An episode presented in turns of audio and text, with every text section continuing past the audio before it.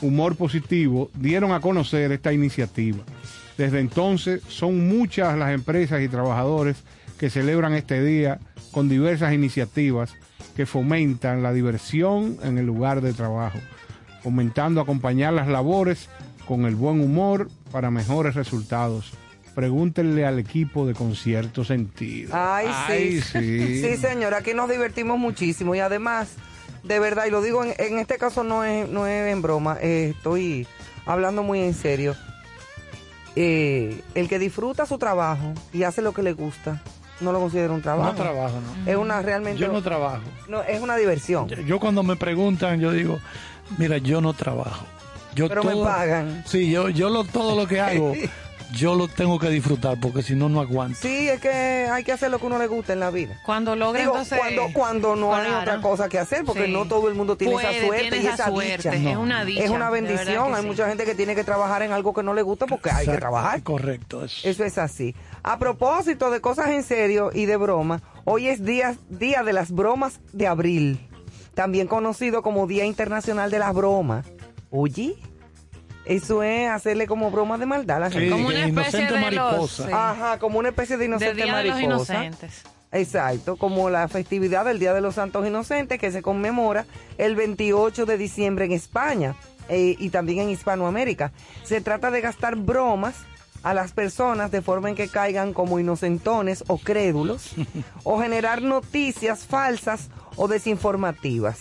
Así es que feliz día a todos los que se toman la vida con un toquecito de humor. Gracias. Feliz día, Ivonne. Gracias, yo lo sé que sí. Eso es muy chulo. Dime de qué más es el día, Carlos. Bueno, eh, aprovechando las efemérides para recordar que este próximo sábado 2 de abril, Mañana. mañana Ajá. sábado, se celebra el Día Mundial del Autismo y en concierto sentido, ustedes nos han escrito vía redes sociales con interés de conocer sobre este trastorno del sistema nervioso.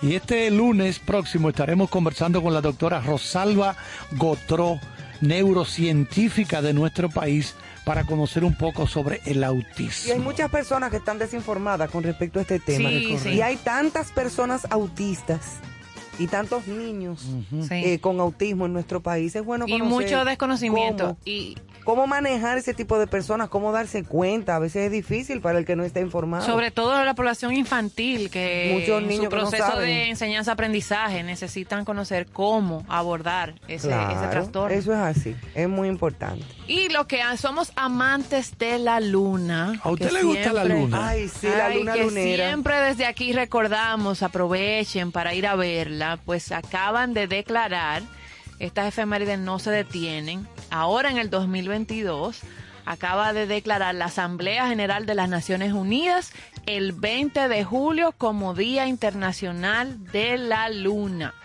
para conmemorar el aniversario del primer aterrizaje de seres humanos a la Luna pertenecientes a la misión lunar Apolo 11, Ujú. que fue un 20 de julio de 1969. O sea que ya vamos a tener nuestro Día Internacional de la Luna, que debió ¿Cuánto se estar cumple? hace rato. Calcúleme ahí, profesor Caro, ¿cuántos años van de eso? ya? Bueno, varios. 53. 53. Sí, Del 50. 69 aquí. Oye, pero el tiempo. Porque yo nací en ese año.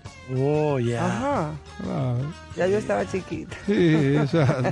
Se estaba en pañales. Sí, no, de verdad, yo nací en el 64. Yo no me lo quito. Ay, aquí hay algo greñudo, Yo ¿eh? no me lo quito. Aquí hay algo, Ivonne, que te va a encantar. Dígame, Dime. profesor Caro, ¿qué es lo que dice Bill Gates? Bill Porque Gates, eh, Yo, yo me he quedado estupefactado. Ay. claro, yo, yo lo oigo siempre muy atento. Tú hay que estar pendiente a la gente rica, hay que hacerle caso. Sí, a él yo le, le- le- le llevo las pisadas. Bueno, dice Bill Gates que nos preparemos para dejar de utilizar los celulares, ¿Cómo? porque por ahí vienen los tatuajes electrónicos. Oigan, esto, un tatuaje. La de él. Electrónico. Señores, no de solo, él, no él solo lo lo dice.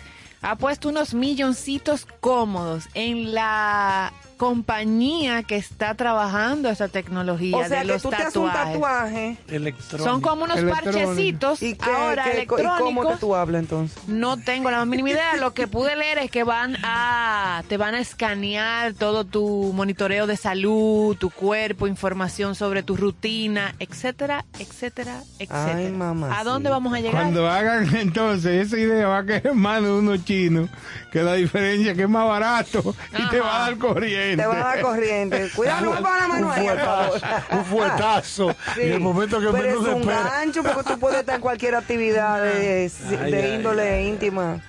Y Claro, eso. Tú no, dejas, ahí. tú no dejas nunca de mencionar No, no, no, yo esa no dejo parte de la vida. Qué Eso barbaridad. es parte de la vida. Ajá. Entonces tú con un chip puesto que te están monitoreando. No, lo que pasa es que habrá gente que quiera que le pongan el chip en un sitio que no debe. Ah, tú ves, yo Ven para que hable. O que, te- o que de Yo no repente sé a dónde se pone ese chip. Ven Ok. aquí para que hable. o que de repente te apaguen ese chip en ese En momento. ese momento se vaya la luz del chip. ¿Tú te imaginas? Que, se, que salió de que, que la plataforma se cayó. Le. Que la plataforma se cayó del chip. No, no, no. Nos toca ir haciendo planes Ay, Dios ahora mío. en abril para participar en dos actividades tanto educativas como culturales. La Feria Internacional del Ay, sí, Libro de Santo. Domingo, el evento cultural más importante del país, celebrará la eh, vigésima cuarta edición de la, en la ciudad colonial del 22 de abril al 2 de mayo y a partir del 6 de abril en la Plaza España de la ciudad colonial se podrá disfrutar de la primera experiencia de arte inmersivo realizada la- en República Dominicana eh, en honor a nuestro artista dominicano Iván Tobar. Esa es una carpa que ustedes, eh, los Bueno. que aman la zona colonial, ya han Enorme, visto, sí. ya han visto Yo ahí en la Plaza. España. Sí, sí, sí, sí. Eh, hay que ver qué tiempo va a durar esto ahí. Bueno, yo espero que mucho para darle la oportunidad claro. a todo el público, incluyendo a los niños, a los jóvenes, Colegios, universidades, que vayan a disfrutar de estudiantes, sí, eso, sí, porque sí. eso es una experiencia Familias. única. Es chulísimo. Saludos a María Castillo. Sí, señor. Ha sido una iniciativa maravillosa y felicitamos a Cultura y a todo lo, Sí, el engranaje. creo que ahí está también eh, la familia Rizek Sí. involucrada. Eh, es una es una apuesta en- eh, eh, muy interesante. Claro que sí. Señores, la frase de hoy, nunca es triste la verdad. Lo que no tiene es remedio. Ay, mamá. Ay, Ay, qué contundente. Joan Manuel Serrat. el invitado de hoy. Qué Nunca es triste la verdad. Lo que no tiene es remedio. Remedio. Ay, ay. Mira, ese Ahora, dura. tú sabes es que, tú sabes que el, el miércoles que tuvimos de invitado al, al doctor Guerrero, José Guerrero, que nos habló de la batalla del 30 de marzo. Y de las habichuelas con dulce. Tú sabes que una de las cosas, cuando él, yo recuerdo cuando él hablaba del cronista que acompañaba a las fuerzas haitianas, que dijo, no, cero muertos, Sí, sí. o un solo Un muerto. Nadie solo. murió. Sí. Lo primero, a propósito de la verdad, de esa frase, se dice que lo primero que muere, la primera víctima de la guerra es la verdad. ¿Quién dijo Wow. Todo el mundo retuerce, Confucio. Confucio. todo el mundo retuerce las cosas Ah, yo pensaba que te iba a decir, retuerce el rabo. Atiende, Manuel. y, pone lo que le da la gana. Pero mira lo que él dice Serrat. Sí. Lo duro de eso es que, Adrián, que hay que No fumársela, tiene hay que remedio. Que no tragársela. tiene remedio, sea bonita o fea. Yo, por ejemplo, a mí nunca me ha gustado. No estoy diciendo que no haya metido mi guayaba, porque todos metemos alguna guayaba. O hasta lechosa. Sí, pero un sanamente. Sí. Pero a mí como que se me hace difícil tergiversar, retorcer las cosas. Dime, Hoy es viernes, yo sabía, ya se dañó. las se, moraditas. se me hace duro cambiar la realidad, la verdad. No puedo, no puedo, no. No, porque es que, eh, óyeme, mira, la verdad es como un tapón de corcho. O sea, que tú me, Siempre sale a flote. que tú me, eso significa que tú me vas a lo, le- a lo lejos y dices, ¡Golo! eso es lo que significa, que tú no puedes decirme, no, caballero. porque él te puede decir Néstor. Exacto. Caballero. Qué barbaridad. Qué chismoso tú estás. Bueno, pues a propósito de Néstor, vámonos por los senderos del ámbar. Muchas gracias por tu, Que siempre traen la verdad. por tu Sí. gran presentación. Qué belleza. Exacto. Señores, y estas líneas de hoy tienen un título que se llaman Altos Dividendos. La gente con los afanes que trae la vida diaria muchas veces olvida lo importante que es compartir el cariño, las alegrías y el amor, que en definitiva son el rubro de mayor valor y a la vez de menor costo. Muchas veces dejamos encerrado en nuestro interior todo lo que quisiéramos en- entregar sin medida con la excusa de proteger grandes activos como lo son el corazón y los sentimientos. La vida, un mercado bursátil donde aparecen oportunas inversiones y otras que pueden dejarnos en bancarrota emocional. De todas se aprende y siempre sacaremos resultados que al final debemos capitalizar recibiendo energías que permitirán que la conclusión sea aprovechar los indicadores que te muestran la vía idónea para producir altos dividendos para el corazón. Un saludo fraterno y afectuoso a todos mis amigos los economistas. Oh, qué bien. y a nuestra querida colaboradora economista aquí en el programa. Ángela. Sí, Ángela Ángela Santana, Santana. sí. Santana. Brillante muchacha. Bueno, yo creo que- una gran profesional. Una gran colaboradora me de nuestro encantó el- programa. los senderos del ámbar hoy. Eso Bellísimo. es como se gana siempre. Claro, siempre, siempre. Se gana siempre. Yo siempre Hasta del sufrimiento. Sí, Claro. por eso. Se gana sí, siempre. sí. Lo que pasa es que en el momento El proceso es eh, es duro, exacto. Sí, sí. Y tú no, o sea, Es tú golpe. nunca, nunca proyectas hacia futuro cuando tú estás pasando por el momento duro, Sí, difícil. no. Eso es lo, eso es lo problemático. Ni ves la ganancia en ese momento. No, Es que de, la, de la única manera que usted puede saborear positivamente un momento de éxtasis, un momento de felicidad, es habiendo eh, pasado por, por una circunstancia adversa. Sí, sí, O sea, ¿de qué manera puedo valorarlo? No hay otra. Eso es una cosa así. Sí, bueno, pero la vida. Todos hemos pasado por momentos, mira, yo en, en, en, en mi corta edad, no quiero opiniones, en mi corta edad, porque pienso vivir muchos años más. Eh, ¿Tú sabes cómo se ríe la gallina?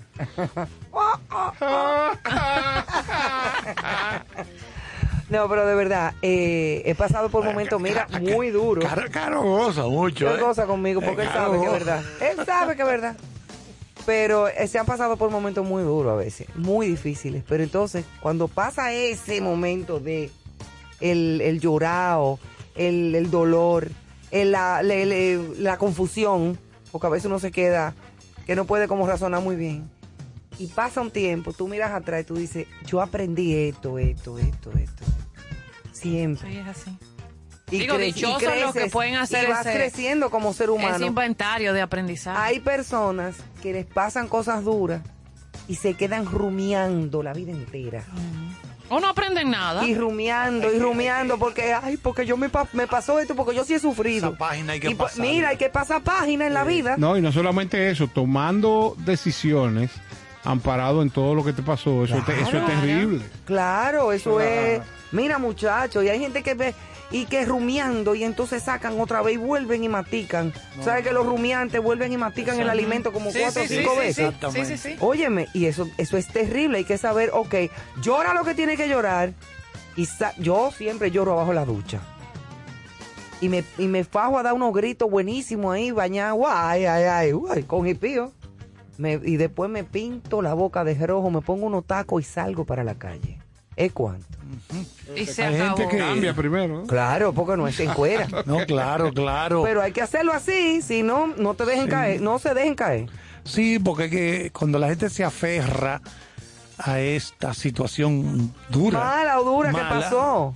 No, No sé. se quedó ahí. Sí, la gente tiene que evolucionar, señores, crecer. Porque uno no quiere que se le mueran sus familiares. No, uno pero no se quiere, van. Uno no quiere perder buenos trabajos. Pero también Nadie quiere van. divorciarse. Nadie quiere pasar por situaciones. Hay gente que sí, pero no puede. Pero sucede. o no le conviene en el momento. Ni el lugar. ya lo sabes. Señores, que tú te has vamos a divorciado 20 iniciar. veces. Pero Caro goza mucho aquí. No, que cobrarle a no Caro. con ustedes que estoy aquí. Y a disfrutar de la música Vámonos de con inmediato música. del gran invitado de esta noche, Joan Manuel Serrat. Viene, Joan. Se hace camino al andar.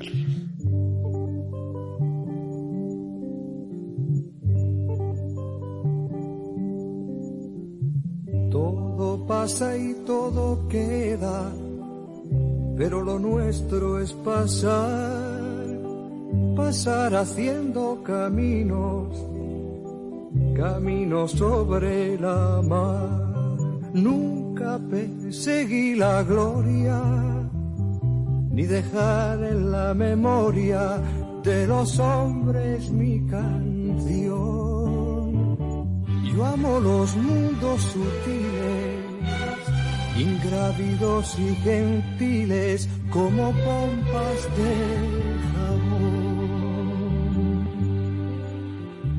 Me gusta verlos pintarse de sol y grana volar bajo el cielo azul, temblar súbitamente y quebrarse. Nunca perseguí la gloria. Caminante, son tus huellas el camino y nada más. Caminante, no hay camino, se hace camino al andar. Al andar se hace camino y al volver la vista atrás se ve la senda que nunca se ha de volver a pisar. Caminante, no hay camino, sino estelas en la mar. Hace algún tiempo en ese lugar donde hoy los bosques se visten de espinos, se oyó la voz de un poeta gritar, caminante no hay camino, hace camino al andar, golpe a golpe, verso a verso. Murió el poeta lejos del hogar, le cubre el polvo de un país vecino. Al alejarse le vieron llorar. Caminante no hay camino, se hace camino al andar. Golpe a golpe, verso a verso.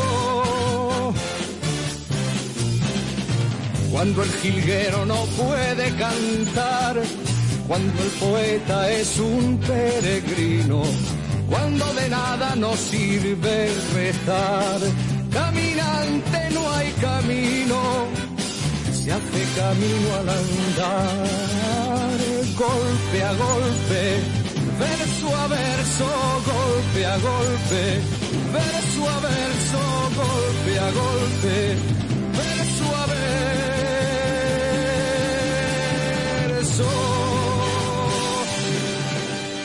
Estás escuchando con cierto sentido.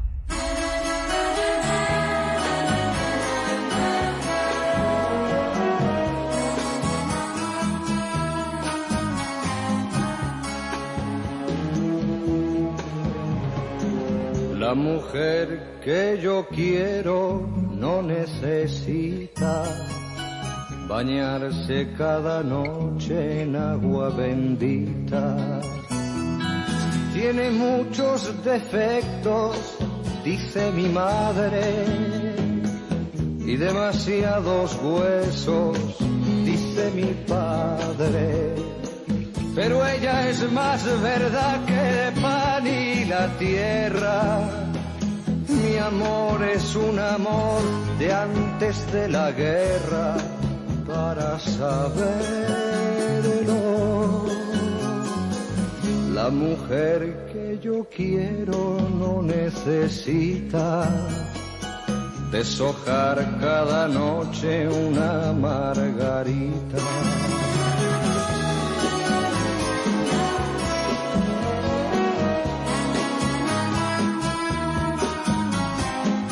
La mujer que yo quiero es fruta jugosa, prendida en mi alma como si cualquier cosa. Con ella quieren dármela mis amigos y se amargan la vida mis enemigos, porque sin querer tú te envuelves su arrullo y contra su calor se pierde el orgullo y la vergüenza.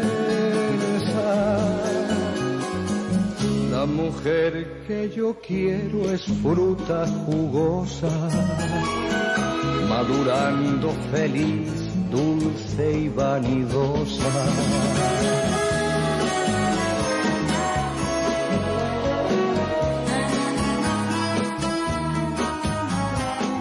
La mujer que yo quiero me ató a su yunta para sembrar la tierra de punta a punta, de un amor que nos habla con voz de sabio y tiene de mujer la piel y los labios.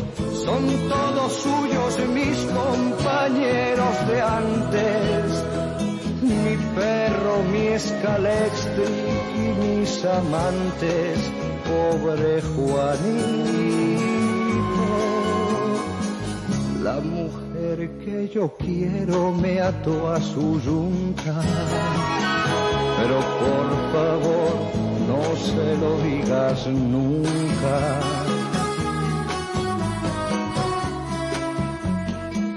Pero por favor no lo digas nunca.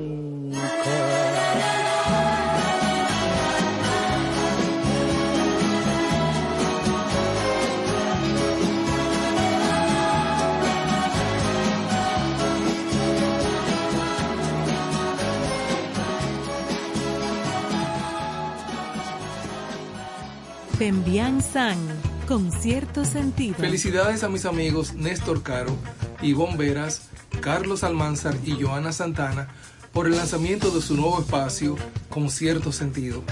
Gracias por compartir el arte del buen vivir. Allá nos vemos. Bueno, y aquí estamos de regreso en Concierto Sentido en nuestro especial de hoy, viernes primero de abril. Desde ya disfrutando de la buena música, la inigualable música de Joan Manuel Serrat. Una obra que tiene influencias de poetas, sobre todo, que se caracteriza su, su música, como Mario Benedetti, Antonio Machado, Miguel Hernández, Rafael Alberti, Federico García Lorca, Pablo Neruda, Joan Salvat, Papaseit, León Felipe, entre otros, así como diversos géneros como el folclore catalán, que siempre le acompañó, la copla española, el tango, el bolero, el barroco, y del cancionero popular de Latinoamérica, pues ha versionado canciones de Violeta Parra y de Víctor Jara. Es uno de los pioneros de lo que se dio a llamar o a conocer como la Nova Cancó. Cansó. Cansó. La canción En nueva. catalán, exacto. Cansó es, ca- es Cansó canción. en catalán. Ah, Ah, la ¿viste? Nova Cansó. Nova cansó Ah, catalana. Nova Cansó catalana, sí, porque él can- eh, toda su obra, bueno, y tuvo algunas complicaciones Sí, sí, que veremos por catalán, cantar en catalán. exacto, y mantener ese catalán siempre. Nova Cansó. Joan Manuel Serrat es conocido también como con los sobrenombres de el profesor, El el, Noir Noir de del Plo- Pueblo Poble Sec. Sec. Sí. El, El chico del, pueblo seco. El chico del pueblo seco, su barrio natal y también otro sobrenombre, el nano. Ha sido reconocido con numerosos doctorados honoris causa por su contribución a la música y a la literatura española, además del Grammy Latino Persona del Año en 2014, entre, uff, muchísimos galardones más. Bueno, en parte de su origen familiar e inicio en la música, Joan Manuel Serrat Teresa nació el 27 de diciembre de 1943 en el barrio barcelonés del Pueblo Seco, de ahí lo como le llaman el Pueblo Seco a él, en una familia obrera. Su papá, yo José Serrat, fue un anarquista español afiliado Ay, al mamacita. CNT Un anarquista. anarquista y su madre Ángeles Teresa era una ama de casa originaria de Belchite, de Zaragoza. Su niñez, en la que pudo disfrutar del ambiente de las calles de su barrio, lo marcó profundamente hasta el punto, hasta tal punto, que un gran número de sus canciones narran la cotidianidad de Cataluña tras la guerra civil. Ejemplos son, por ejemplo, La Carmeta, La Tieta, El Drapaire o El Draper, como eh, personajes estereotipos de su barrio. A los 12 años, Serrat se matriculó como alumno interno de la Universidad Laboral Francisco Franco de Tarragona, donde cursó el bachillerato laboral superior en la especialidad industrial minera, titulándose en la modalidad de tornero fresador.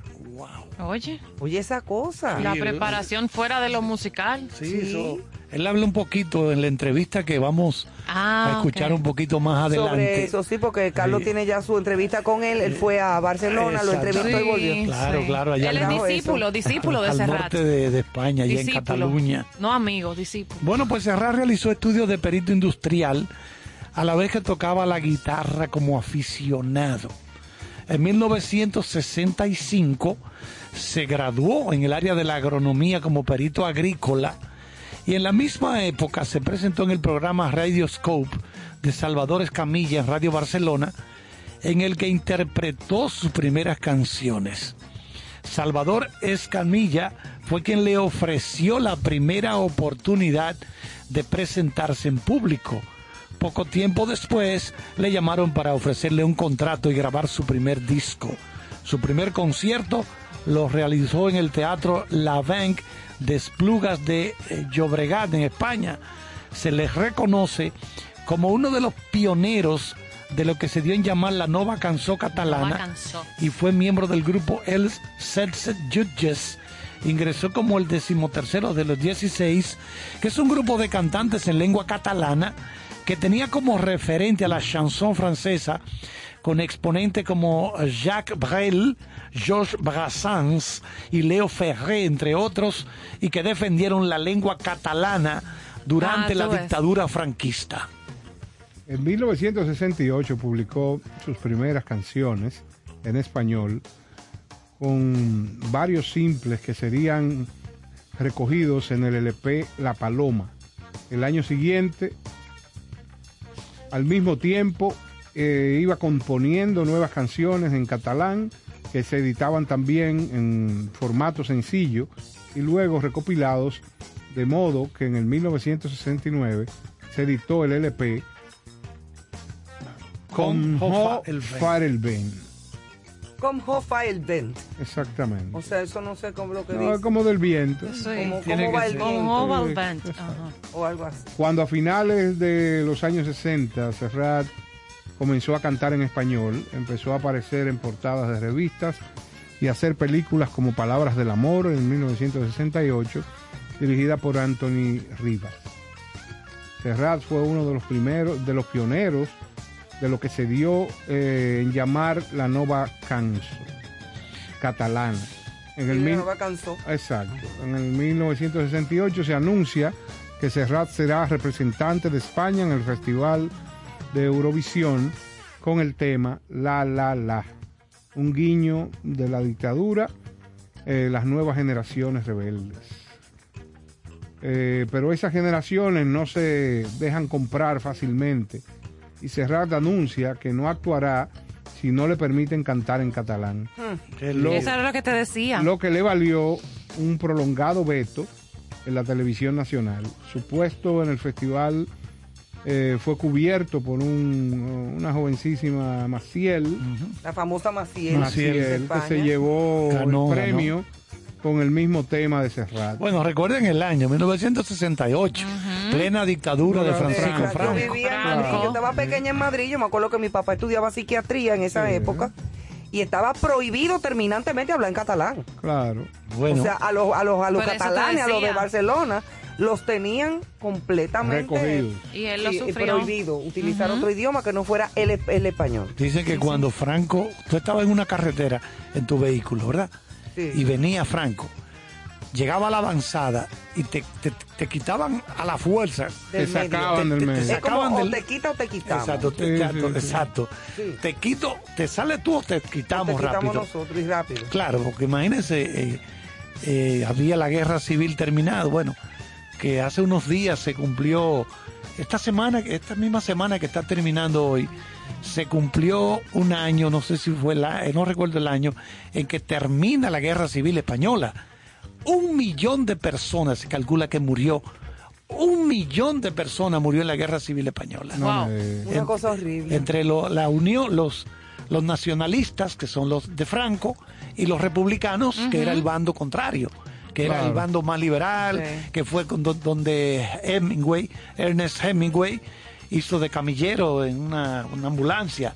Y mucha gente de las llamadas eh, fuerzas, eh, tenía un nombre esto, eh, las brigadas internacionales. Sí. Apareció mucha gente del mundo Un entero, millón de pintores, músicos, Sí. que fueron a apoyar eso. Yo Pero- recuerdo que, que en vida y en paz descanse, la abuelita de mi hija eh, paterna, doña Regina Masalles, que fue para mí como una madre también, una gran mujer, una buena abuela, un- una madre ejemplar. Ella vivió esa guerra civil española, catalana también, antes de casarse con, el, con, con quien fue su esposo, con don David Masalles. Y, y realmente eh, me contaba cosas, pero que, y situaciones que tuvo que pasar en su vida terribles, o sea, casi de hambruna y de situaciones Wow. perversas y horribles gracias a esa situación en España. Eh, pero hablando de Serrat y volviendo al Mira, tema, ¿cuál- rápidamente, ¿cuál es la canción que a ustedes Eso más te les iba a gusta de, de preguntar. Serrat? Donde quiera que estés. Oh, A mí me gusta. pero es un mensaje. No. Ah. Eso A es mí un me accionar. gusta Ok. la que dice toma tu hembra, tu que si ok, tu arreo, ¿cómo que se llama esa Ah, canción? Pueblo Blanco. Eh, Pueblo, Pueblo Blanco. Blanco. esa me gusta. Es bellísima esa canción. ¿Y, la, y, y- y para ti? Yo no logro elegir una. Tú sabes que yo tengo. Yo, este- para o mí sea, fue es que difícil, hasta una tan- vez que lo pensé y lo pensé y lo pensé. Yo tengo muchas canciones favoritas de Serrat, pero para mí uno de los más hermosos poemas de Serrat es Mediterráneo. Aunque sea como la canción de Sí, que más, como insignia, más eh, como que comercial, insignia, pero tú te pones a desglosar Sí, realmente. sí. las letras de Mediterráneo y eso no tiene mamacita en la historia. Eso es una belleza. Y La mujer que yo quiero también es una, una canción preciosa. Esta noche vamos a darnos Y banquete. me gustan mucho los dúos que él ha hecho, o sea. También, pero a mí él me gusta con más solo Silvio, cantando. con, o sea, con Penélope es una Sabina, canción preciosa.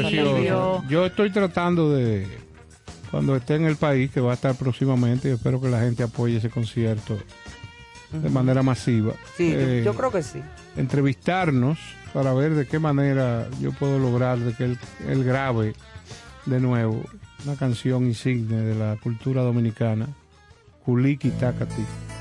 Eh, vámonos con música, Emanuel, por Emanuel, favor. esos son los vámonos con música que me va a dar un derrame.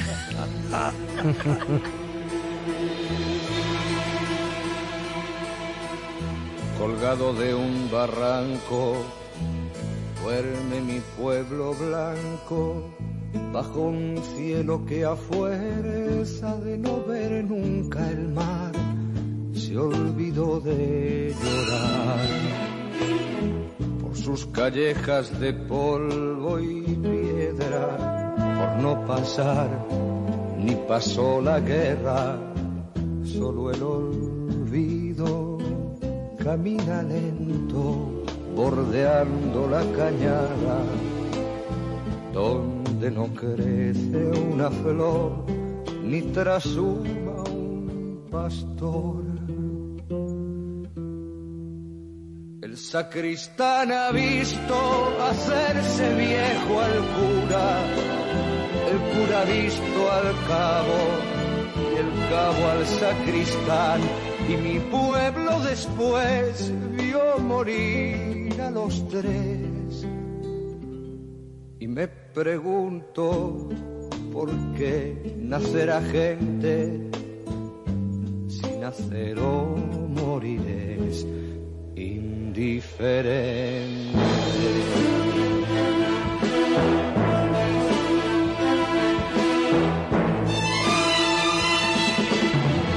La siega a la siembra se vive en la taberna. Las comadres murmuran su historia en el umbral de sus casas de cal. Y las muchachas hacen bolillos, buscando ocultas tras los visillos a ese hombre joven que noche a noche forjaron en su mente.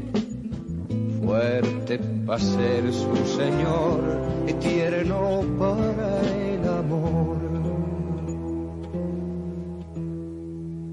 Ellas sueñan con él y él con irse muy lejos de su pueblo y los viejos sueñan morirse en paz y morir por morir quieren morirse al sol. La boca abierta al calor, como lagartos medio ocultos tras un sombrero de espanto.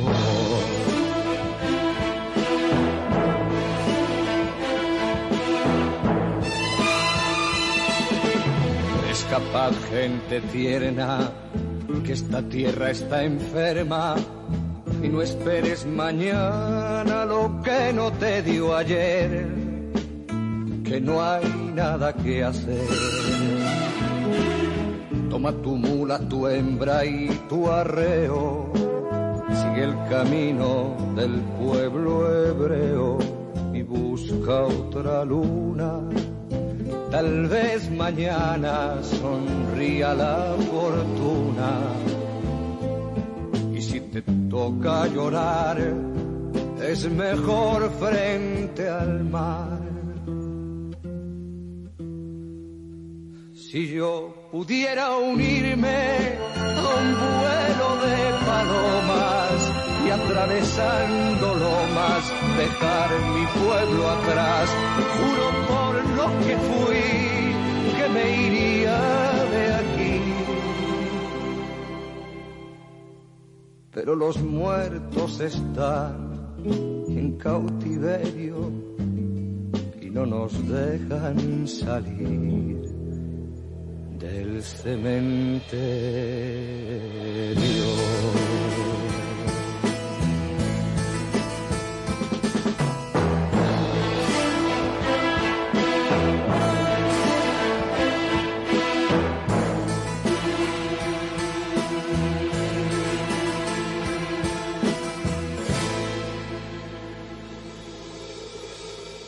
Con cierto sentido.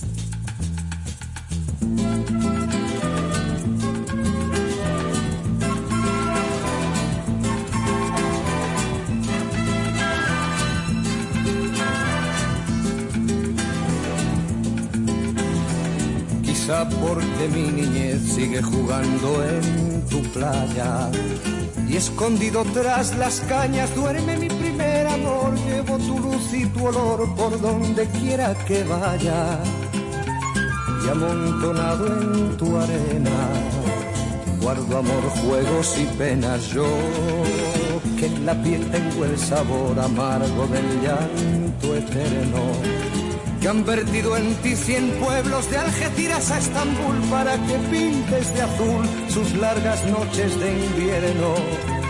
A fuerza de desventuras, tu alma es profunda y oscura.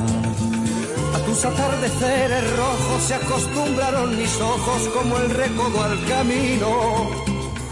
Soy cantor, soy embustero, me gusta el juego y el vino, tengo alma de marinero.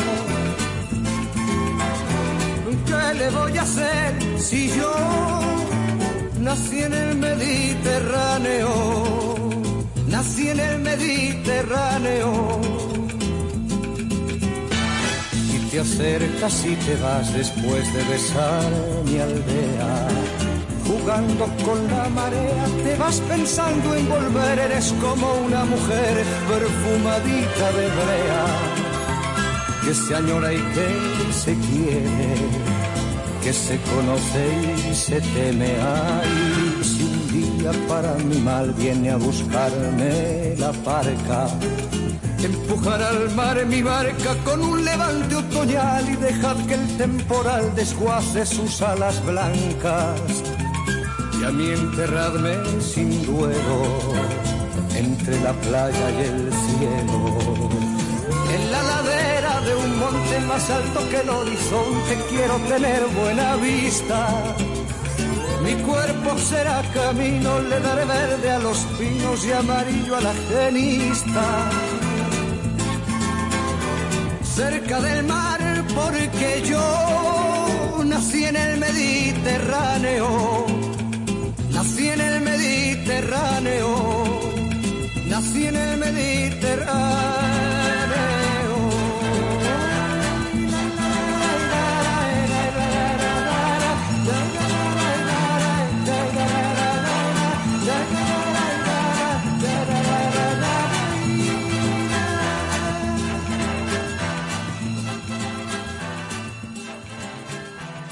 Yadna Tavares, con cierto sentido. Aprovecho esta oportunidad para mandar un grande abrazo, felicitación y los mejores augurios a mi queridísimo amigo Néstor Caro, quien se embarca en un nuevo proyecto de radio que me encanta, con cierto sentido, por la 97.7, de lunes a viernes, acompañado de un tremendo equipo de grandes ligas, gente muy, muy querida. Cariño, siempre nos acostumbras a que en todo lo que te involucras, el éxito es el común denominador y estoy segura de que con cierto sentido no será la excepción. Vaya beso y abrazo grandísimo. Aquí estamos de regreso con precisamente con cierto sentido, Con algo. disfrutando siempre del arte del buen vivir y hoy viernes, primero de abril, estamos disfrutando del legado musical de Joan Manuel Serrat, que bueno, por tantos años ha venido a República Dominicana y tiene una gran cantidad de, de seguidores. Les adelanto que en España todos los conciertos programados por él para esta gira de despedida sold Sold out. out. Pero totalmente. Todo vendido. también. Eso es una cosa eh, eh, Bueno, entonces vamos a adentrarnos un poquito en los detalles de su vida y de la exitosa trayectoria. Hablar un poquito de sus grandes luchas sociales y políticas. En el año 1969 nace su primer hijo, Keiko, así se llama, Keiko, y realiza su primera gira por Sudamérica, repitiendo un año después. Publica un disco titulado Dedicado a Antonio Machado y en 1970 Mi Niñez. A finales del 70 se encierra en el monasterio, oigan esto, se encierra en el monasterio de Montserrat en Barcelona junto a un buen puñado de intelectuales y Ay, artistas ay, ay. en señal de protesta por el proceso de Burgos y en contra de la pena de muerte. Pero oye, ¿con quiénes? Con intelectuales. Y en este el- grupo, en este Y monasterio. en ese monasterio No, de Montserrat, que eso es un No espectáculo. digo yo. En 1971, escucha Ivonne, publica uno de sus discos más importantes, Mediterráneo. Papá. Para entonces, Serrat se había convertido en uno de los principales símbolos de la libertad, tanto en España como en América Latina. Su posición crítica con el franquismo en público no cesó. El 2 de julio de 1973 fue detenido durante dos horas en Pamplona por recordar durante un recital la reciente huelga de motor ibérica que había desembocado en un paro general provincial en solidaridad, siendo multado por el gobernador civil con, en ese momento, 50 mil pesetas en el 73. Un año después vuelve a rendir tributo a uno de los grandes poetas de las letras hispanas, Miguel Hernández. Es el título. Finalmente, en el 74 se le retira el veto en televisión española, el de aquella vez. El de cuando el de Franco. cuando Franco y de... 68. El del 68, Ajá, exacto. el de O sea que cantar en no- catalán. usted no puede participar aquí en la televisión. No, no podía salir en público. Qué cosa tan grande. ¿eh? No. Y en el 75, a raíz de unas declaraciones suyas, tuvo que exiliarse durante un año debido a la orden de busca y captura que se emitió contra él. Ah, pero el bebé- él era, era un perseguido. Era un, perseguido, y además un cantante social Sí. que le daba sí, duro sí. con las letras. Eso no era de que relajando. Además, muchos de sus trabajos fueron retirados y censurados por el régimen. Porque era un régimen Sí, eh, sí, claro. arcaico y dictatorial, igual que aquí, que lo era. Está claro. En 1981 publica En Tránsito, con el que consigue situarse en lo más alto de las listas españolas. En el 83 sale a la luz con Cada Loco con su tema y realiza una gran gira por Sudamérica, excepto en Chile, donde es censurado por Pinochet, otro dictador. Ajá. O sea, en los años siguientes publica El Sur también existe, Bienaventurados, Utopía y Nadie es perfecto. Ay, el en sur el también 96 existe. se une a Víctor Manuel, Ana Belén y Miguel Ríos para realizar una gira por toda España en el espectáculo titulado El gusto es nuestro, obteniendo un éxito apoteósico en todas las ciudades en las que actuaron. Bueno, señores, y bueno apuntar sus músicos, la clave. Joan Manuel Serrat, a lo largo de su carrera como cantante y compositor, se ha hecho acompañar por músicos de gran renombre en España. El esmerado trabajo en equipo de estos músicos y Serrat aplican a cada una de las producciones son aspectos que el, que el público aprecia en gran medida, al punto que no pasa eh, desapercibido quien firma los arreglos. Los cinco más importantes son, en atención a su trascendencia, Richard Mirales, Joseph Mas eh, Kerflos, Joseph María Bondagui, Frances Burrul y Anthony, Ross Marcha, quienes se encargaron de gran parte de los arreglos de sus discos. Entre otros músicos que también han realizado arreglos para Serrat, se encuentran Juan Carlos Calderón, En que en, Mediterráneo, en sí. Mediterráneo, excelente Sí. colaboración, y Joan Albert eh, ajá. Serrat Sinfónico e Hijo de la Luz y de la Sombra. Estos son unos Grandes músicos. grandes músicos No. españoles y estos aportes han provocado todos estos grandes éxitos.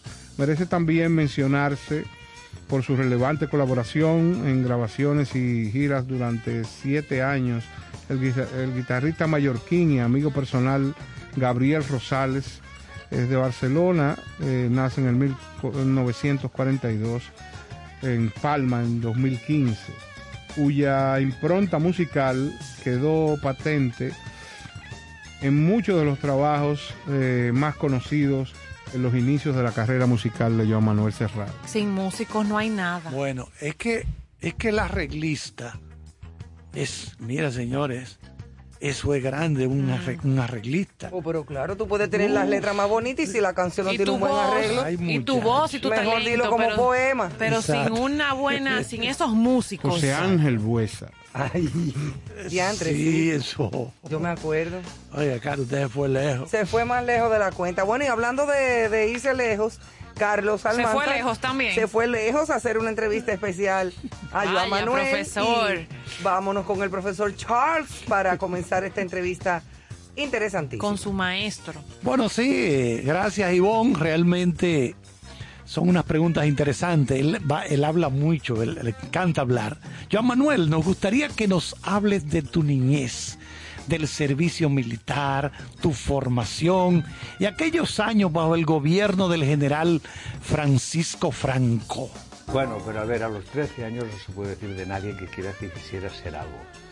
Yo lo que estudié, yo lo que quería ser era, fu- era futbolista de, de éxito y, y poder jugar al lado de mis ídolos, este- cosas de este tipo. Pues quería, quería también ser bombero para rescatar a las muchachas de los incendios y bajarlas por las escaleras abrazadas y crear grandes historias de amor. Quería ser muchas cosas, ¿no? Lo que nunca se me ocurrió es que, eh, es que lo que quisiera ser en aquel momento eh, fuera serlo 15 días más tarde, ¿no? 15 días más tarde siempre quería ser otra cosa. Yo soy eh, bachiller laboral superior en modalidad industrial minera, especialidad tornero fresador. Con esto se puede hacer una tarjeta estupenda. ¿eh? Pero esto no quería decir otra cosa que había hecho el bachillerato elemental en lugar de hacer eh, el, el bachillerato superior, perdón, en lugar de hacerlo en, eh, en un instituto, había terminado mi bachillerato de instituto, que era elemental, en una universidad laboral. Estas historias que montó el gobierno de Franco, donde íbamos a parar pues cantidad de chicos, en general, normalmente todos de clase trabajadora, que querían prolongar sus estudios y, también al mismo tiempo pues eh, salías de disminuías los, gastos familiares al estar en aquellos lugares. Tengo mm, unas sensaciones un poco amargas porque se vivían en un régimen pseudo-militar en- que controlaban eh, educadores de la falange y, y controlaban también sacerdotes por otra parte. ¿no? Nos teníamos, cuando nos levantábamos teníamos que hacerlo eh, como a, toque, de, corneta y, y- a formar a la plaza de armas, cantar el himno, volcar al sol y entonces de ahí ir a desayunar. Esto era cada día, cada día. Y íbamos evidentemente en formación militar. Y esto es algo que acaba afectando. La verdad es que me fue bien porque cuando fui a la mili ya lo había hecho todo. O sea, todo lo que te puede sorprender en la mili yo ya lo había hecho todo. Aprendí, aprendí a escaquearme allí. Ya me fue bien.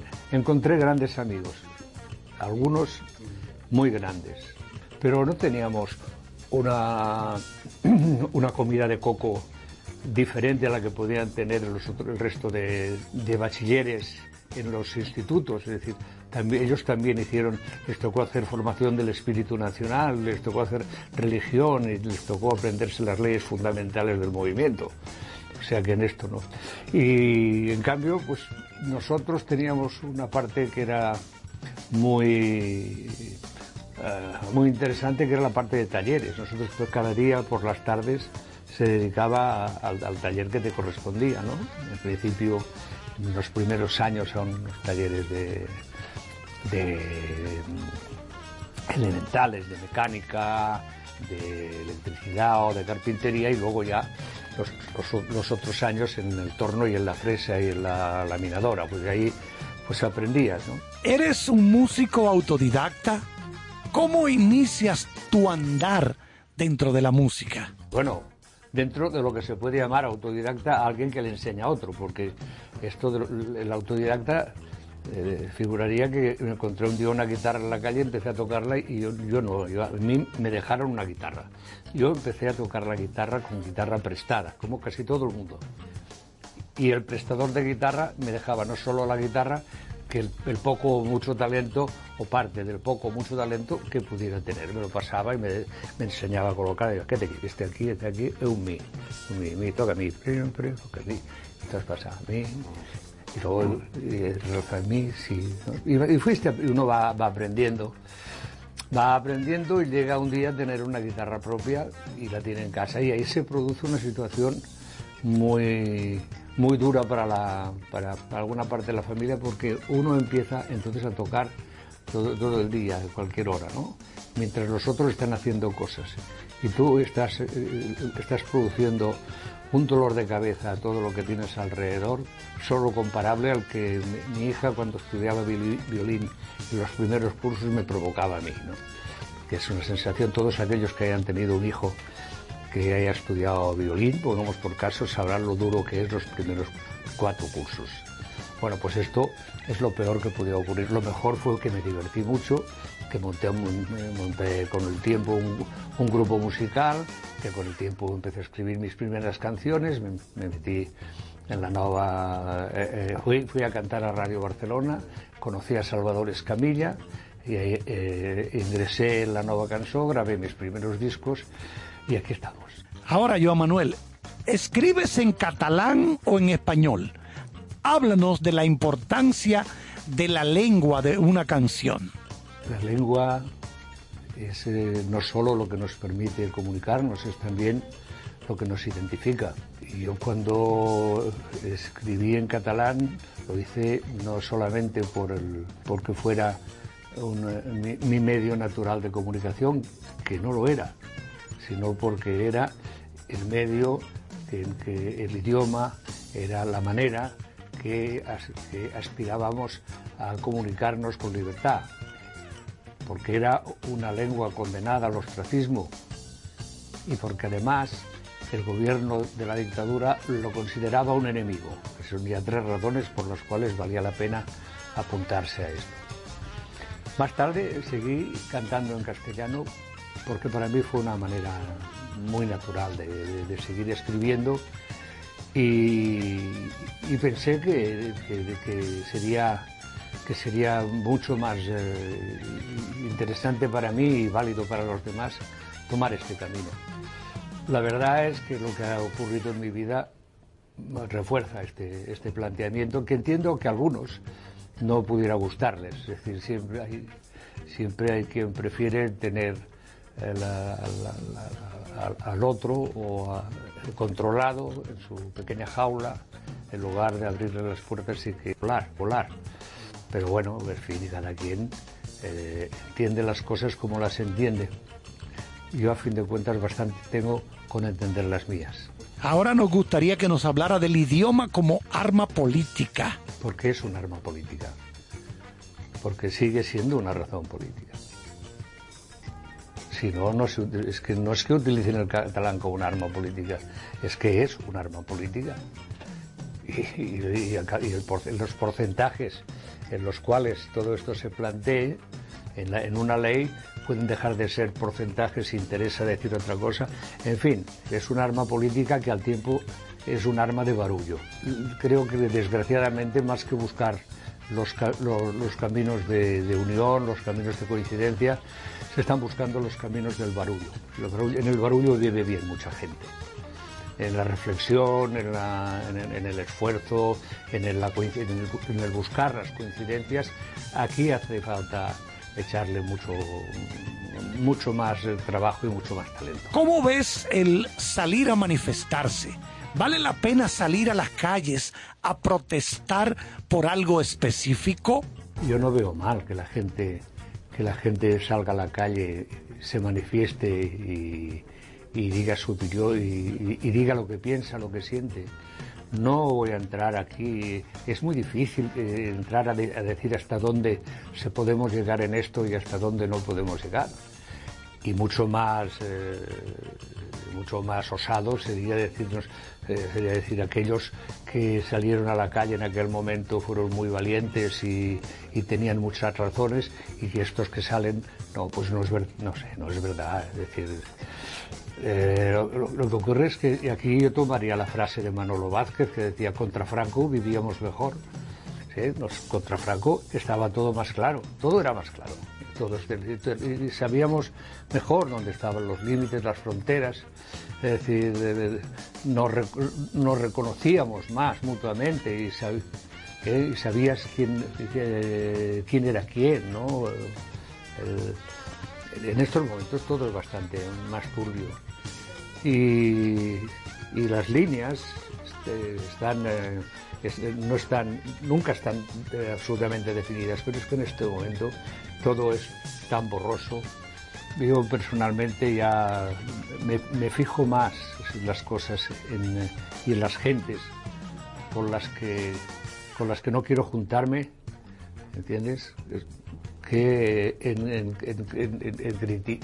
ver, eh, en saber exactamente qué hay en, este pozo. ¿no? cuando yo veo según quién, ya sé que ahí no me quiero juntar. Hay muchas razones por las que la gente hoy debe salir a la calle o quiere salir a la calle y por suerte puede salir a la calle para reivindicar algo.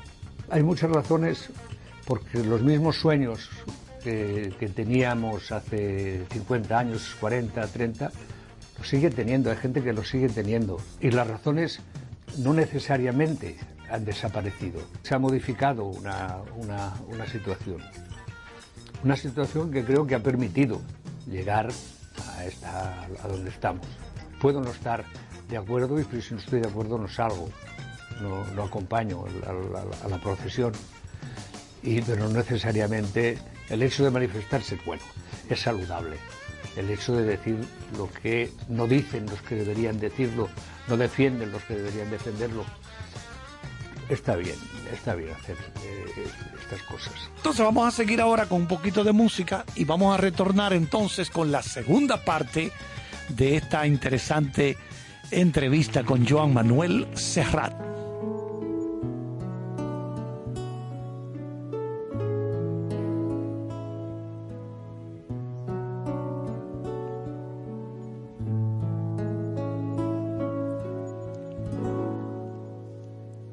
Vez en cuando la vida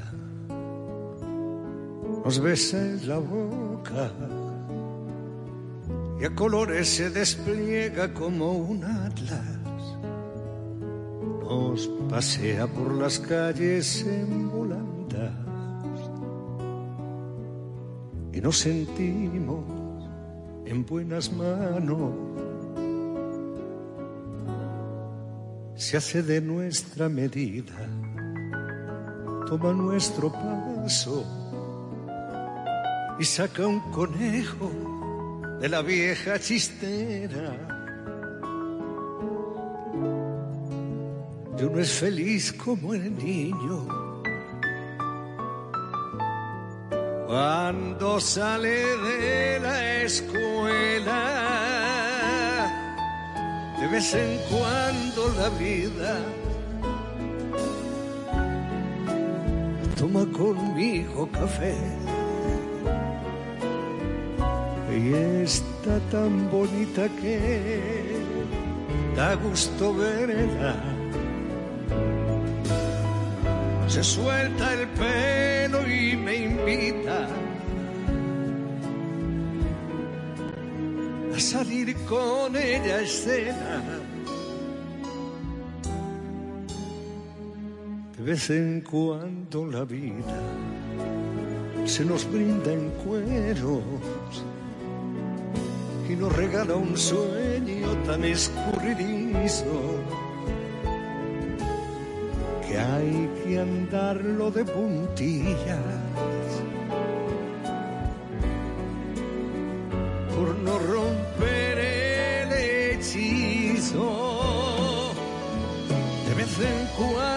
la vida afina con el pincel. Se nos eriza la piel y faltan palabras para nombrar lo que ofrece a los que saben usarla. De vez en cuando la vida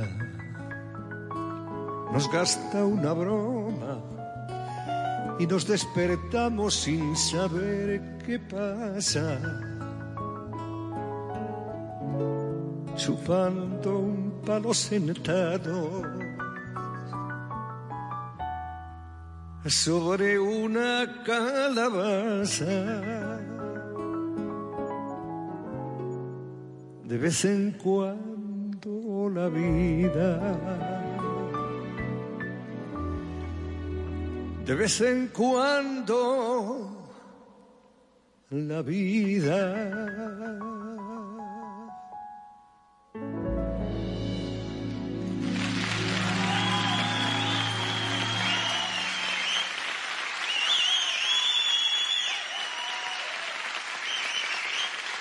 Con cierto sentido.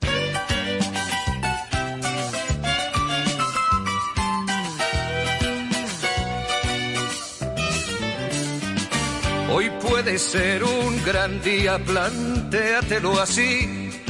Aprovechar lo que pase de largo depende en parte de ti. Dale el día libre a la experiencia para comenzar. Y recíbelo como si fuera fiesta de guardar. No consientas que se esfume, asómate y consume la vida granel. Hoy puede ser un gran día, duro con él.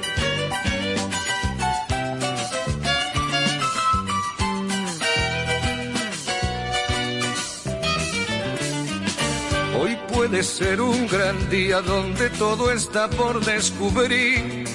Si lo empleas como el último que te toca vivir. Saca de paseo a tus instintos y ventílalos al sol. Y no dosifiques los placeres si puedes derróchalos. Si la rutina te aplasta, dile que ya basta de mediocridad. Hoy puede ser un gran día, date una oportunidad.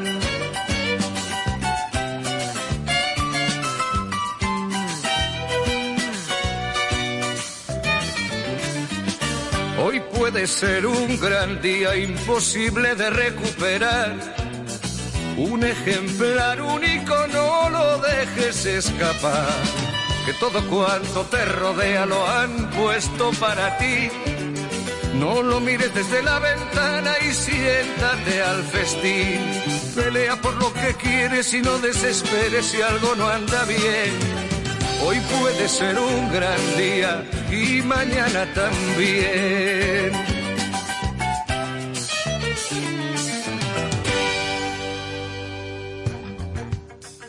Hola, aquí Michelle Camilo, felicitando a mis amigos de Concierto Sentido, donde celebraremos la cultura, el arte y la buena música.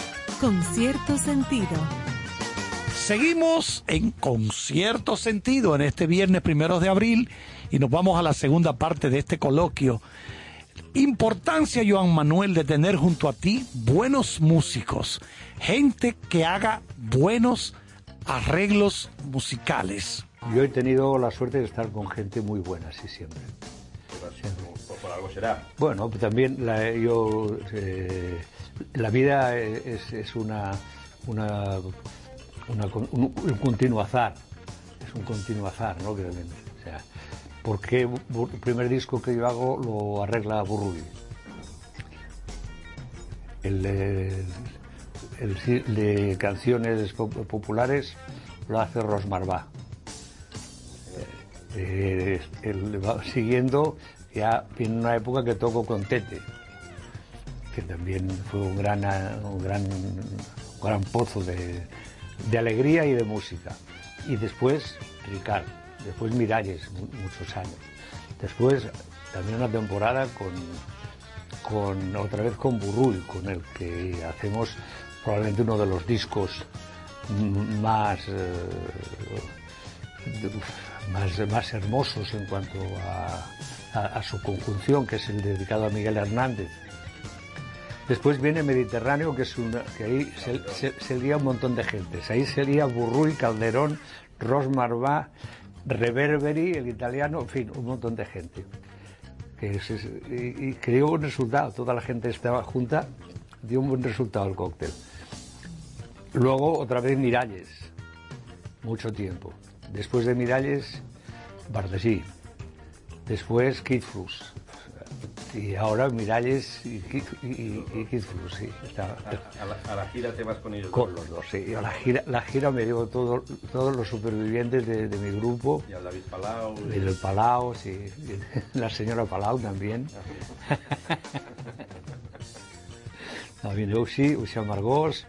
Y bueno, bien, un, un equipo realmente estupendo. Con Amargós, el del Sinfónico, y, y la segunda parte de, Miguel Hernández, el Hijo de la Luz y de la Sombra.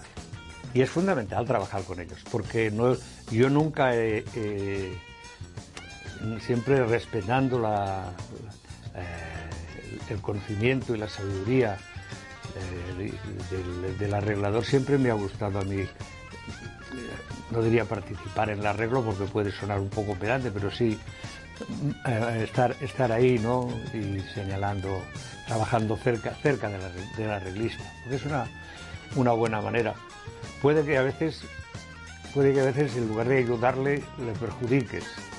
Pero bueno, creo que en general ha sido positiva esta actitud. Joan Manuel, sabemos que estás muy de cerca de la organización llamada Open Arms o Brazos Abiertos, que ayuda a refugiados que son rescatados, náufragos que son rescatados de las aguas del Mediterráneo. Háblame un poquito de, de esta organización. Soy un voluntario de Open Arms. Si tuviera eh, la mitad de la edad que tengo, no hay duda que sin dudar estaría, estaría más implicado todavía en acciones porque es, realmente muy, muy importante, creo, la- lo, que, lo que Open Arms ha hecho en estos años, desde que se iniciaron, a- desde que se iniciaron Oscar y Gerard en, las costas de Lesbos. Se ha crecido mucho y se ha hecho gracias a la gente. gente que se ha ido implicando. Es curioso ver la cantidad de niños que piden para, para fiesta de su cumpleaños, piden una camis- camiseta de Open Arms. O sea, lo orgullosos cuando los niños reaccionan de esta manera es que algo, algo eh, hermoso están viendo, algo, algo ¿Por qué lo hice? Porque primero creo que la vida es, es lo único que tenemos. Todo lo demás son consecuencias de, la vida.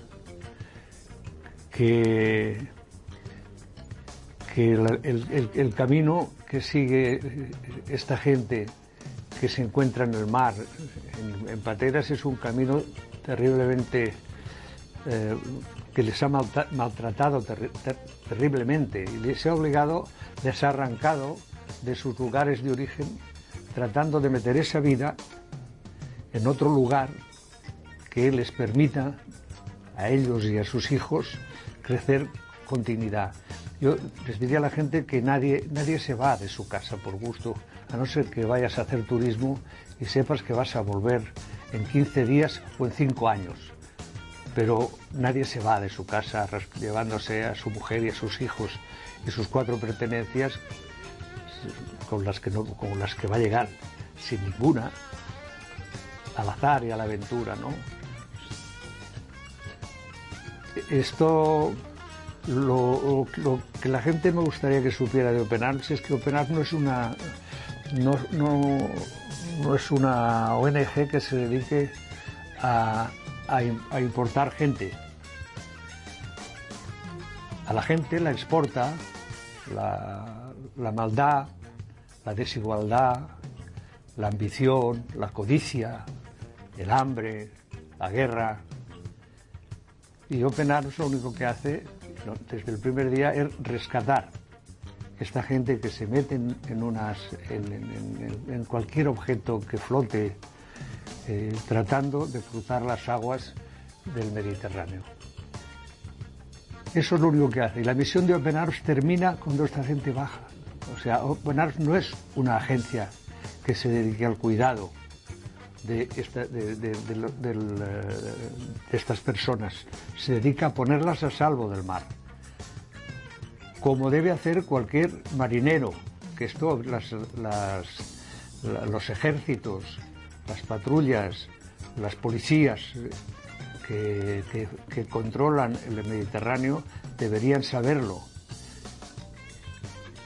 La primera ley de la gente del mar es rescatar a los náufragos, es rescatar a la gente del mar. Y eso es lo que hace Open Arms.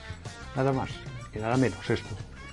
Va donde hay, un- donde hay gente que está en una, desgracia, tremenda desgracia, y trata de, tremenda desgracia, lo sube en un barco y trata de desembarcar en un puerto seguro estos barcos, cosa que a veces cuesta muchísimo. ¿Cómo definirías la sociedad actual? ¿Crees que la tecnología afecta negativamente nuestro comportamiento? Yo, no- yo diría, yo- hay una decadencia de mis sueños. Yo no, ya no. Mis sueños están en decadencia. Quiero decir que mi- mis, mis sueños, eh, quizá eh, siempre puse o he puesto gran expectativa. Le, le he concedido un margen de expectativa mayor de lo que la humanidad puede proporcionar. Entonces, este, eh, sí, yo lo que veo, sí, lo que veo es una, sociedad eh, habla una sociedad cobarde, una sociedad miedosa, una sociedad egoísta. Y, cuanto más y cuanto más tecnológica es esta sociedad, más cobarde, más egoísta, lo es. En la medida de que el, hombre ha sido, está en circunstancias menos tecnologías, los, los valores de relación de humanidad están, están más, son más altos. A medida de que esto que llamamos la, la so- la- la sociedad de consumo, el, la sociedad democrática, esto, a medida que pasa esto, cada vez es más, es más complicado, los valores eh, se van perdiendo. se pierden en función de, de dialécticas estériles que, que no, que no van buscando la solución del problema, sino van, se están dirigidas a cómo me aprovecharé yo mejor de este problema que va ocurriendo. ¿Qué rédito le sacaré a esta miseria que está ocurriendo? ¿Rédito económico? Como evidentemente lo están sacando en estos momentos determinadas industrias eh, de, que, están enriqueciéndose eh, por la tragedia, por la pandemia, ¿no? ¿Qué le sacaré? ¿Rédito político? ¿Qué le sacaré? ¿Rédito social? ¿Los tendré más acojonados? ¿Eh? ¿Estarán más valientes? ¿Se quedarán en su casa?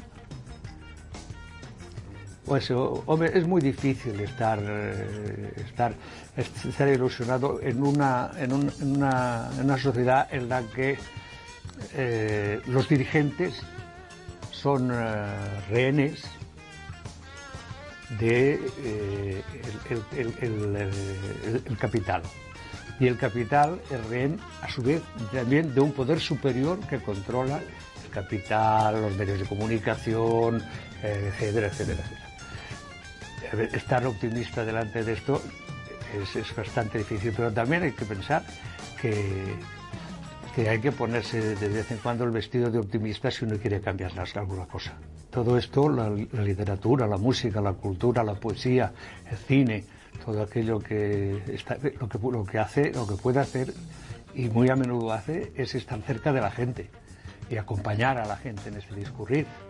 O no, eh, de vez en cuando puede encender una chispa y, una, una, una, canción en un momento determinado eh, puede hacer que, que arda una tea y esta tea provocar un incendio. Eh, y un poema dicho en un momento determinado y, un- y una película en un momento determinado, todo- esto sí, pero esto, es, esto está hecho para acompañar al hombre para cantar con el hombre, para recitar con el hombre, para soñar con el hombre, para abrir caminos. Pero esto no cambia nada, ¿eh? es decir, esto es realmente los- los- los- eh, lo, lo que creo también es que si una sociedad está, es- eh, tiene eh, las, las- las- las venas de la sensibilidad más abiertas, eh, las venas del conocimiento más anchas, es más fácil que estos individuos sean capaces de tener un comportamiento más social y menos, y menos asocial que el que hay ahora. Y finalmente, háblanos de la gira de despedida que llegará próximamente a República Dominicana. Para este último concierto, estos últimos conciertos que habrá mucha gente que, querrí- que querrá escuchar determinadas canciones, pues a lo mejor no las escucha todas, seguramente no las escuchará todas, pero, tengo, que, tengo que escoger. ¿no? Y yo trato de hacer el concierto según mi gusto. Eh, incluso este, este último, estos últimos conciertos los voy a hacer totalmente según mi gusto. Lo hago mirando desde arriba el concierto. O sea, no miro canción a canción, que también, pero, antes, pero sobre todo miro desde arriba. Miro cómo se juntan entre ellas y cómo una detrás de otra, sin necesidad que expliques nada, tiene un sentido, no, necesar- no necesariamente un argumento, sino que tiene un sentido y le da coherencia, hace que todo sea coherente, ¿no? Hace que todo- y hace también que todo sea más fácil para, para el, que lo está escuchando y que el concierto sea más ameno. Y quedarán fuera algunas canciones que pueden ser populares, y, pero como hay 50 conciertos más o menos, o 60, pues también tendré la posibilidad, como dicen los entrenadores de fútbol, de que vayan rotando, de hacer, rotaciones. Pues hay una parte física, evidentemente, que hay que preparar, pero sobre todo hay eh, una parte, una parte eh, musical que es muy importante también, otra parte mental que es muy importante, extraordinariamente importante, volver a mentalizarte, volver a recuperar una, serenidad en el escenario, eh, un control sobre la situación eh, y preparar también pues eh, la parte de vocal y de interpretación porque después de casi tres años de, no estar encima de un escenario realmente es un poco complicado. Decir, como, vas en, como ir en bicicleta, no pierdes el hábito de ir en bicicleta, pero sí que pierdes la forma de ir en bicicleta. Mira, aparte de plantear esta gira, no puedo hacer nada más. Es no tengo, no voy a tener tiempo para, más tiempo que para dedicarla a ella y el tiempo que me quede, me quede para estar cerca de- de mi intimidad y de mis cosas, porque me va, me va a hacer mucha falta. Porque es que esta gira va a, llevar- va a cargar muchas emociones y hay que, hay que saber, como te decía antes, hay que, hay que aprender a gestionar estas nuevas emociones, porque serán, son nuevas. Las emociones de la despedida son nuevas. Óyeme, qué interesante todas estas cosas que ha dicho este hombre, qué bien habla, cuán- cómo se expresa Así y qué, qué bien comunica. Eh, yo estoy estupefactada. Es estupefactada. Para mí, el conocer cada día que pasa más a Joan Manuel Serrat y esta vida que ha tenido, que no es solamente un cantante y un compositor cualquiera, sino un verdadero revolucionario. Sí, Su señor. calma, en su su época y todavía está, eh, eh, o sea, eh, y qué pena que se retira de los Cuánta escenarios. sensibilidad. Bueno, sí, es que él vaya siente. para, va para, tiene en este momento 78 No años. importa, ojalá que después se arrepienta, como hizo Johnny Ventura, que en paz descanse, que se retiró 20 veces y a las 20 volvió. Sí, porque además- no podía dejar de estar. Además está de moda. Está de moda. Sí. Volver a los escenarios. Señores, vámonos con más música de Serrat y nos seguimos escuchando en breve.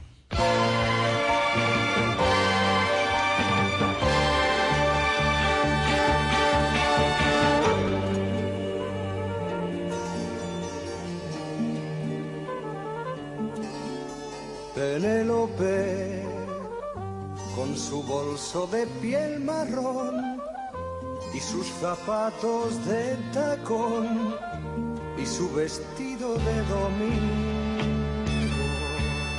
Penélope se sienta en un banco en el andén y espera que llegue el primer tren meneando el abanico. Dicen en el pueblo que un caminante paró su reloj una tarde de primavera. Adiós, amor mío, no me llores, volveré antes que de los sauces caigan las hojas. Piensa en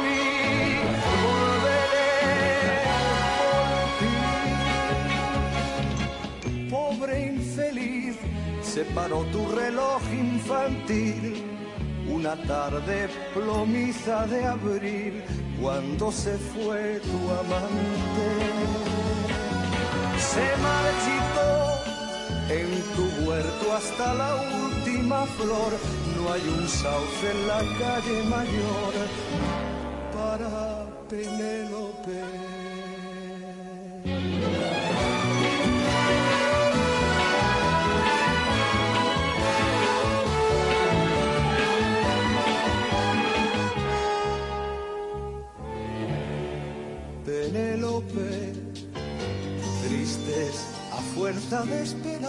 Sus ojos parecen brillar si un tren silba lo lejos. Penélope, uno tras otro los ve pasar, mira sus caras, les oye hablar, para ellas son muñecos. Dicen en el pueblo que el caminante encontró en su banco de pino verde. La llamó Penélope, mi amante fiel, mi paz. Deja ya de tejer sueños en tu mente. Mírame, soy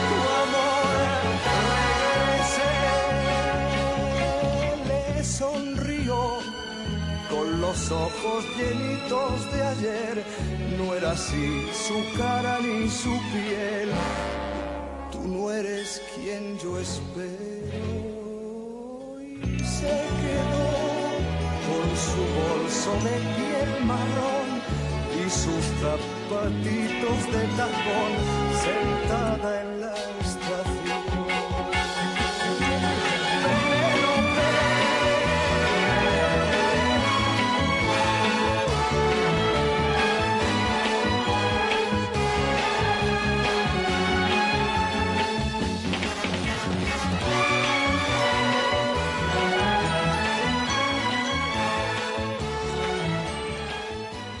Estás escuchando con cierto sentido.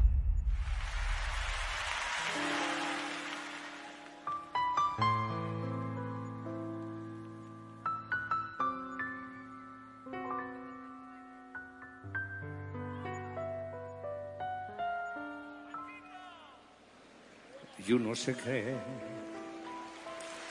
que las mató el tiempo la ausencia. Pero su tren vendió boleto de ida y vuelta. Son aquellas pequeñas cosas que nos dejó un tiempo de rosa en un rincón, en un papel o en un cajón.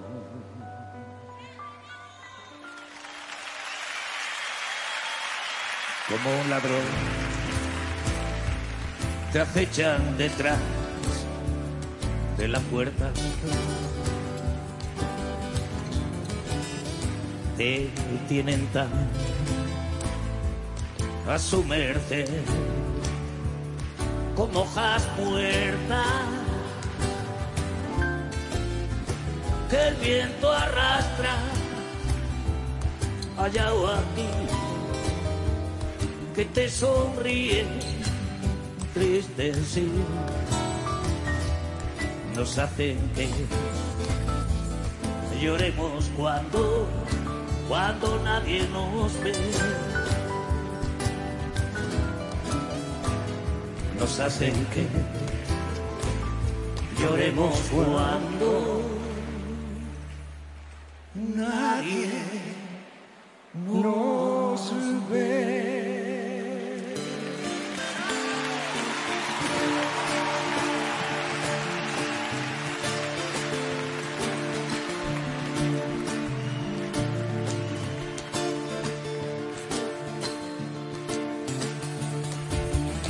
Ella le pidió que la llevara al fin del mundo.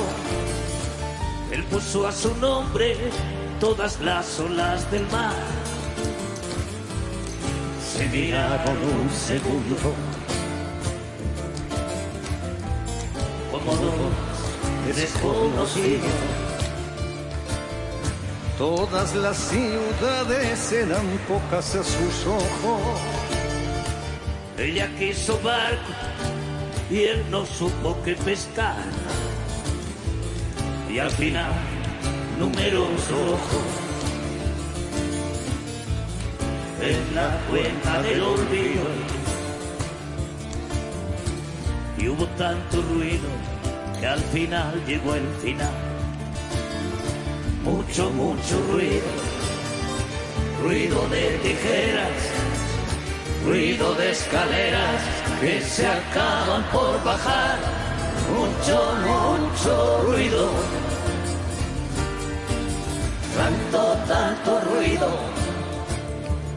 tanto ruido y al final, ruido de tenazas, tanto ruido y al final, estaciones, ruido de amenazas, tanto ruido y al final, la soledad tanto ruido y hubo ruido de abogados, ruido compartido, ruido envenenado, demasiado ruido, ruido platos rotos, ruido años perdidos, ruido viejas fotos, ruido empedernido, tanto, tanto, tanto ruido, ruido de cristales, ruido de gemidos, ruidos animales, contagioso ruido, ruido como sables, ruido enloquecido, ruido intolerable, ruido incomprendido, ruido de frenazos, ruido sin sentido, ruido de arañazos, ruido, ruido, ruido.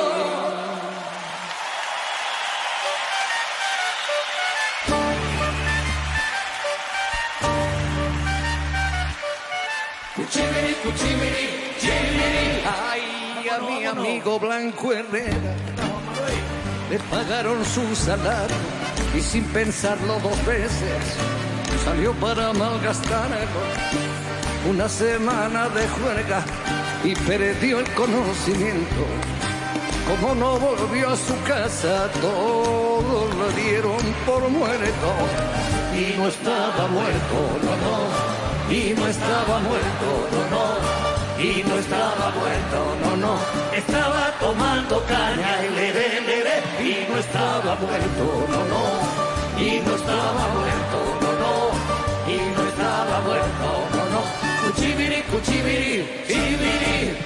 Pero al cabo de algunos días, Damer desapareció. Se encontraron otro muerto, un muerto muy parecido. Le hicieron un gran velorio, le rezaron la novena, le perdonaron sus deudas, sí, lo enterraron con pena. Y no estaba muerto, no, no. Y no estaba muerto, no, no. Y no estaba muerto, no. Estaba tomando caña, le, le, le, le, y no estaba muerto, no, no. Y no estaba muerto, no, no. Y no estaba muerto, no, no. Cuchibiri, cuchibiri, chibiri. Pero un día se apareció, lleno de vida y contento, diciéndole a todo el mundo, Oiga, se equivocaron de muerto. Vaya lío que se formó. Esto sí que es puro cuento. Su mujer ya no lo quiere, no. No quiere dormir con muerto. y no estaba muerto, que estaba de parada. No estaba muerto. que estaba de parada. No hay fallo más parrandero que José Antonio Romero Pérez. No estamos muertos,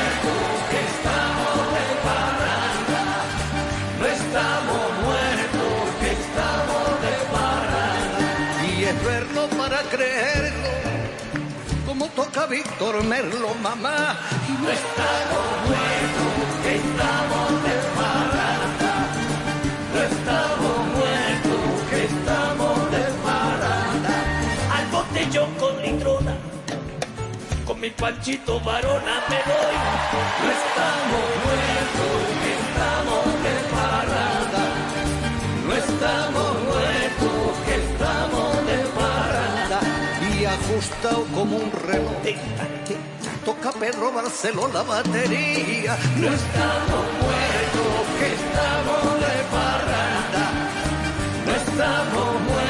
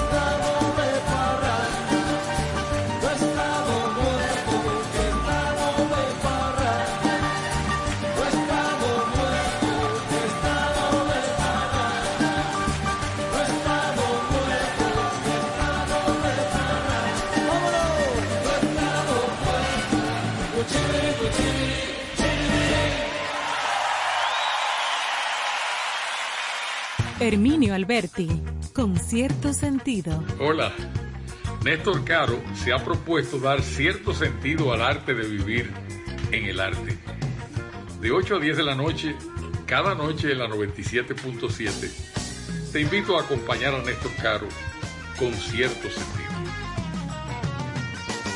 Bueno, y aquí estamos de regreso en Concierto Sentido, agradecidísimos de contar con la compañía de cada uno de ustedes. Recordándole que puedes siempre acompañarnos, como cada noche, como hoy viernes, durante dos horas, de lunes a viernes por estación 97.7. Nosotros siempre estamos aquí.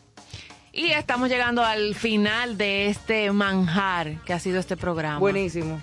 Eh, nos quedan algunos datos interesantes por compartir del invitado de esta noche, Joan Manuel Serrat. Para conmemorar su medio siglo con la música, el artista escogió medio centenar de composiciones, oigan bien, la mayoría regrabadas y con gran abundancia de duetos para el lanzamiento de un disco titulado Antología Desordenada. ¡Qué nombre! Antología Desordenada. Ese es un disco del de colección. No, no, no, eso es una cosa grande. Que se publicó el 4 de noviembre del 2014. Antología Desordenada también es el nombre de la gira de celebración de 50 años de carrera que llevó a cabo del 24 de febrero del 2015 hasta el 21 de noviembre con más de un centenar de conciertos en Argentina, Uruguay, Chile, España, Francia, Portugal, República Dominicana, Wow. EEUU, leas Estados Unidos, claro, Guatemala, Nicaragua, El Salvador, o sea, por Por todas el partes. mundo. Por todas partes, hablando de Latinoamérica entera, incluyendo Estados Unidos. Bueno, aquí tengo algo que para mí es un poquito sorpresivo porque no conocía la faceta dentro del cine de, yo. de Serrat. Bueno, pues la carrera cinematográfica no deja de ser una anécdota dentro de su recorrido artístico en el mundo de la música y se desarrolló de manera puntual a finales de, de los años 60 y principios de los 70. El propio Serrat reconoce que nunca fue un gran actor. No, él no tiene pinta de No, actor. exacto. Pero lo intentó. Lo intentó, está bien. También algunas de sus canciones han sido escogidas para la banda sonora de otras películas. Una de las más destacadas fue Cosas que hacen que la vida valga la pena, un filme del director español Manuel Gómez Pereira, cuya protagonista fue la actriz, cantante y amiga de Joan Manuel Serrat, Ana Belén. En esta película apareció su tema Hoy puede ser un gran día. Las películas en las que Serrat ha participado como actor son Palabras de Amor del 68 de Anthony Rivas, La larga agonía de los peces fuera del agua del 70 de Francesc Rovira Veleta, Mi profesora particular del 72 Oye, pero una listita. de Jaime Camino, La ciudad quemada del 76 de nuevo de Anthony Rivas, La Argentina de Tato del 2000, un documental no convencional argentino de Sebastián Borenstein, El símbolo y el cuate del 2003 con Joaquín Sabina de Francesc Relea. La, pro- la- la profesora particular, la del 72, ¿de qué se trataba? Bueno, se- eh, profesor Caro, hábleme del eh, Serrat y el fútbol. En el fútbol. Y el fútbol. Ah, porque ta- también juega. Sí, sí, El sí. fútbol. Serrat se confiesa seguidor del Fútbol Club Barcelona de España. Ay, el, Mañana fuera, Barça. ¿no fuera del Barça? El Barça. El Barça. Del Boca Junior eh, de Argentina, del Peñalol de Uruguay, del Independiente Santa Fe de Colombia y de la Universidad de Chile. Es eh, repetidas ocasiones, en repetidas ocasiones ha interpretado el himno del Barça. O sea, que es un fanático. es un un fanático, claro. No es, que haya, Boca. no es que haya jugado, es que es un gran Un fanático. fanático, pero que pues, mañana fuera que no Claro. apoyara Sí. Su, equipazo. De Este también ha tenido reconocimientos, resumiendo un poco, a los más de 10 doctorados honoris causa se adicionan medalla de oro de la ciudad de Barcelona en el 24 de marzo del 2006.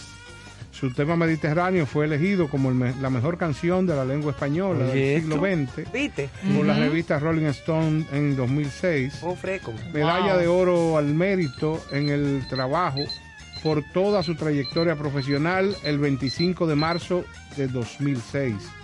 Por igual, el Premio Nacional de Músicas Actuales en 2010, la Orden del Águila Azteca en grado de insignia por el Gobierno Federal de México en 2010, Pero muchas cosas. Premio Luna de Auditorio Nacional como mejor espectáculo iberoamericano al lado de Joaquín Sabina 2013.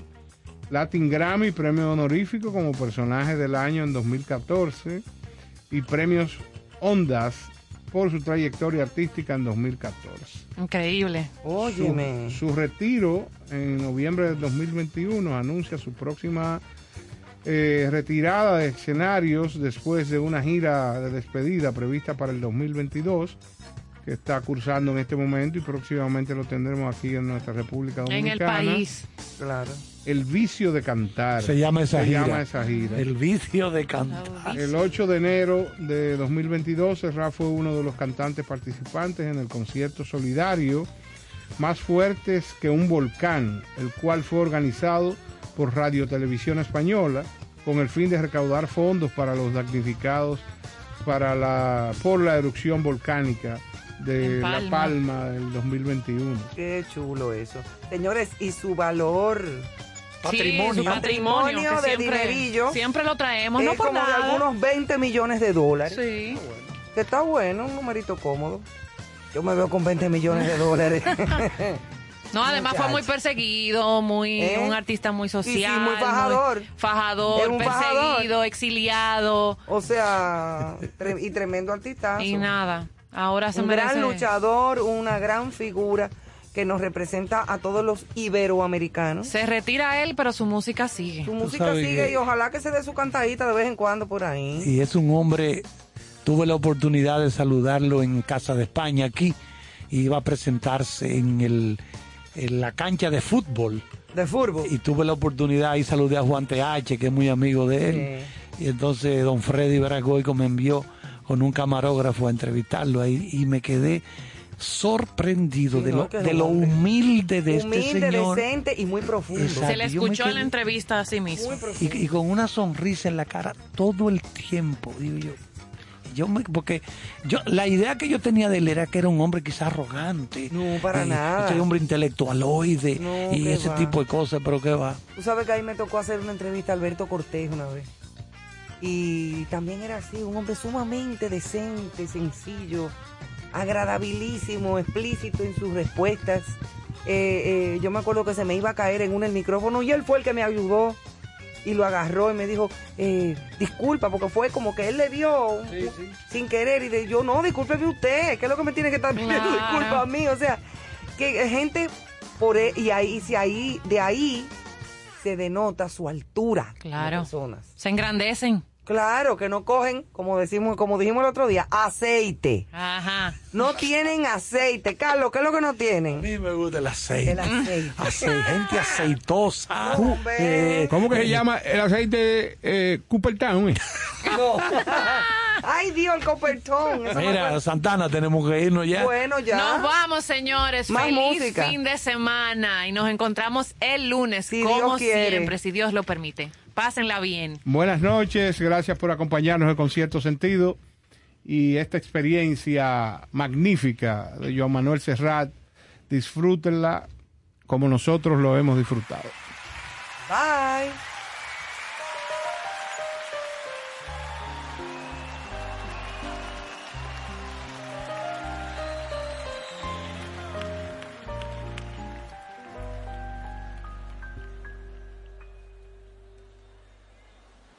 Vuela esta canción para ti, Lucía, la más bella historia de amor que tuve y tendré. Es una carta de amor que se lleva el viento pintada en mi voz. A ninguna parte, a ningún buzón.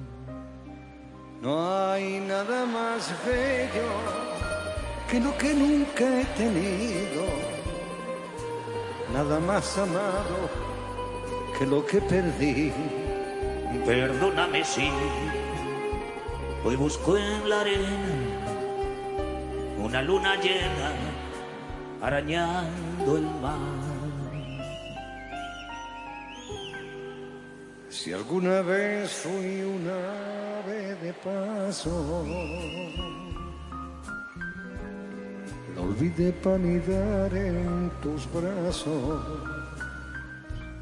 Si alguna vez fui bello y fui bueno, fue enredado en tu cuello y tu seno. Si alguna vez fui sabio en amores, lo aprendí de tus labios cantores. Si alguna vez amé, si algún día después de amar amé, fue contigo, Lucía. Lucía, no recuerdes cada día más dulce,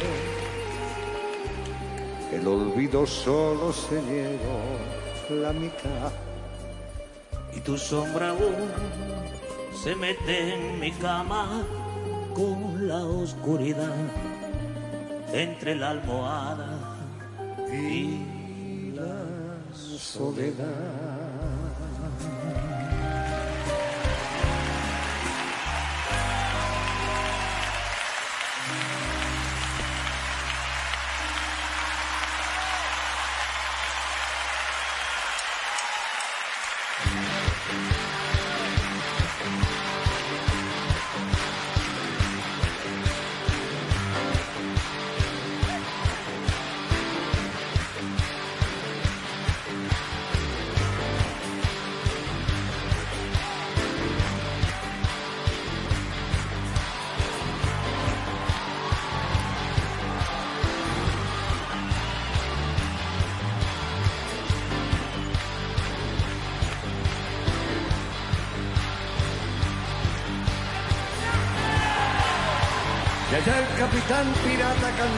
Alegre en la popa. Asia a un lado, al otro Europa. y allá su frente Aranjuez.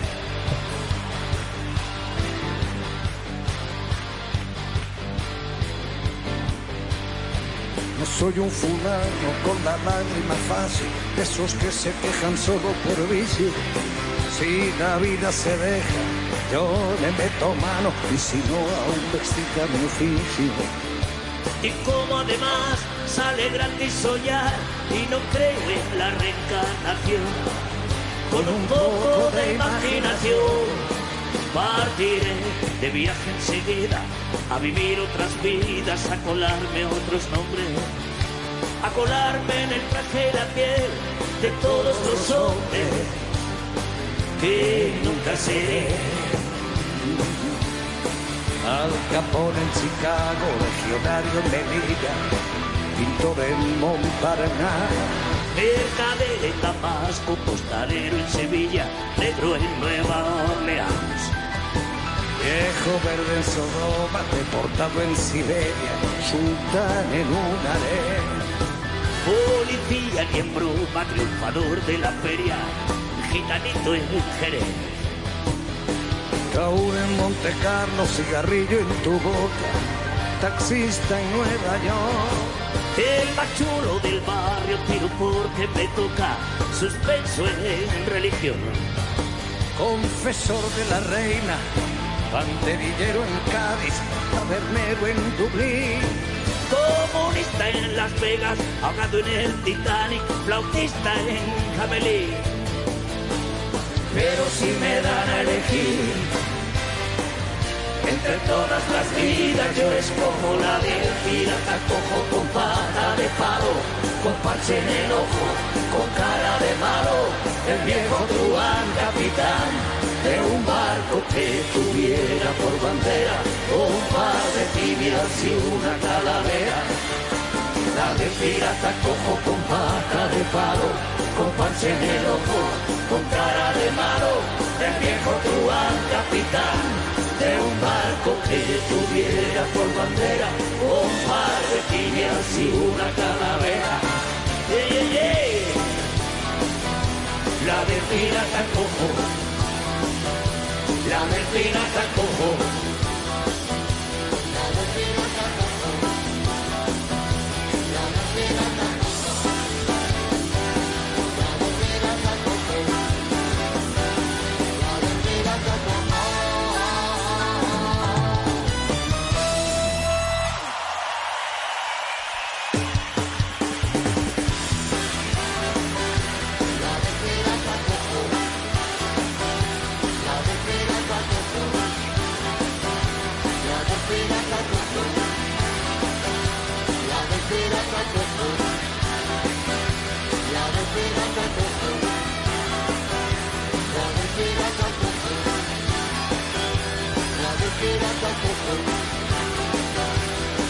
Thank you.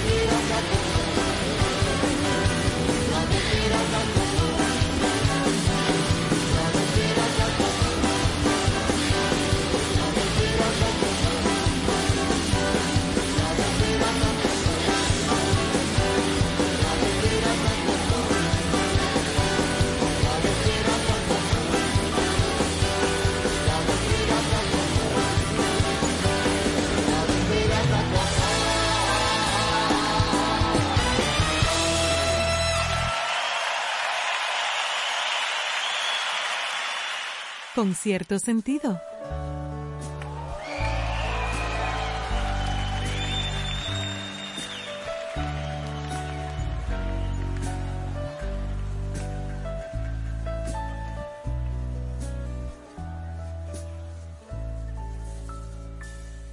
Yo no quiero un amor civilizado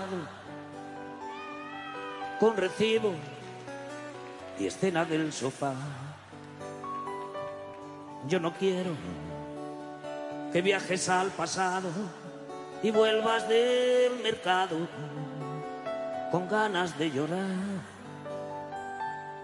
Yo no quiero vecinas con puchero. Yo no quiero sembrar y compartir. Yo no quiero 14 de febrero ni cumpleaños feliz. Yo no quiero cargar con tus maletas. Yo no quiero que elijas mi champú. Yo no quiero mudarme de planeta, cortarme la coleta, brindar a su salud. Yo no quiero domingos por la tarde. Yo no quiero columpio en el jardín. Lo que yo quiero, corazón cobarde, es que mueras por mí. Y morirme contigo si te matas.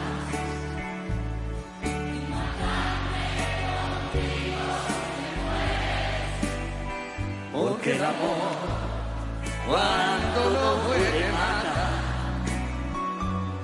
Porque amores que matan nunca mueren.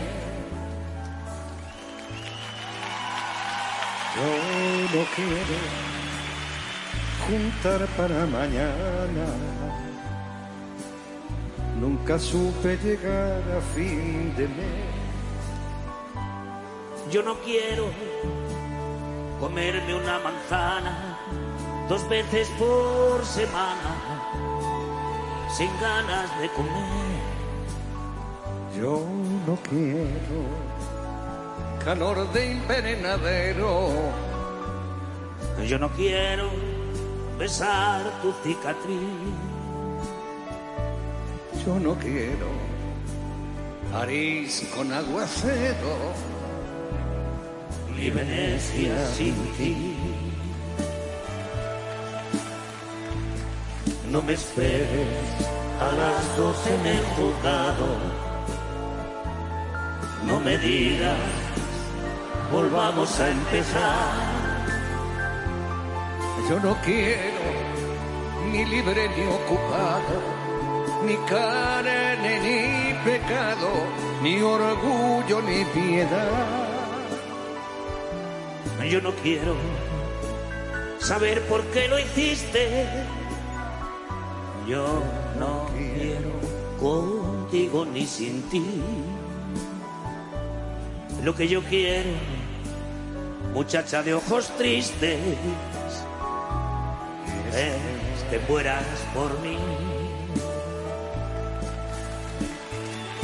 Y morirme contigo si te matas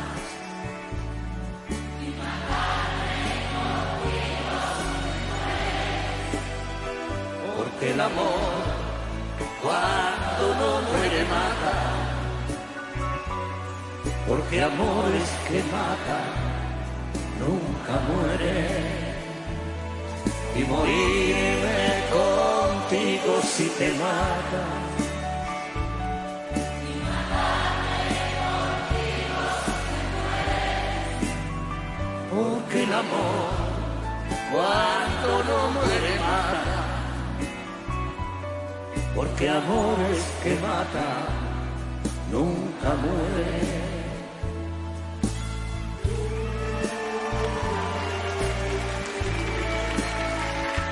Porque amores que matan nunca mueren. Y morirme contigo si te matas